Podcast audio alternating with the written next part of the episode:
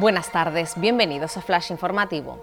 La prudencia reina en Tenerife la primera jornada sin mascarilla en interiores. Deja de ser obligatoria tras 700 días usándola como medida para prevenir los contagios en lugares cerrados, un símbolo de esta pandemia de coronavirus. Pese a la alegría, muchas personas continúan llevándola por precaución.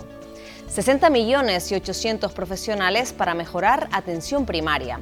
Sanidad presenta la estrategia para potenciar el área con más médicos de familia, enfermeras y pediatras. Su consejero Blas Trujillo explica que el cambio supone una apuesta firme por avanzar en la mejora de la asistencia sanitaria. El presidente de Rusia ha ordenado suspender la ofensiva contra uno de los escasos puntos de resistencia que quedan en la ciudad ucraniana de Mariupol, cercada y atacada por fuerzas rusas y separatistas ucranianas desde hace varias semanas. Moscú asegura que cerca de 2.000 integrantes de fuerzas ucranianas se encuentran en los terrenos de la Sería. Santa Cruz se blinda con 500 policías en los cuatro días del carnaval de junio en la calle.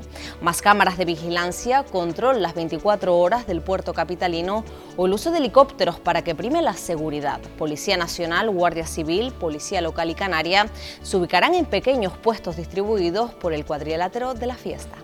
Más noticias en diariodeavisos.com.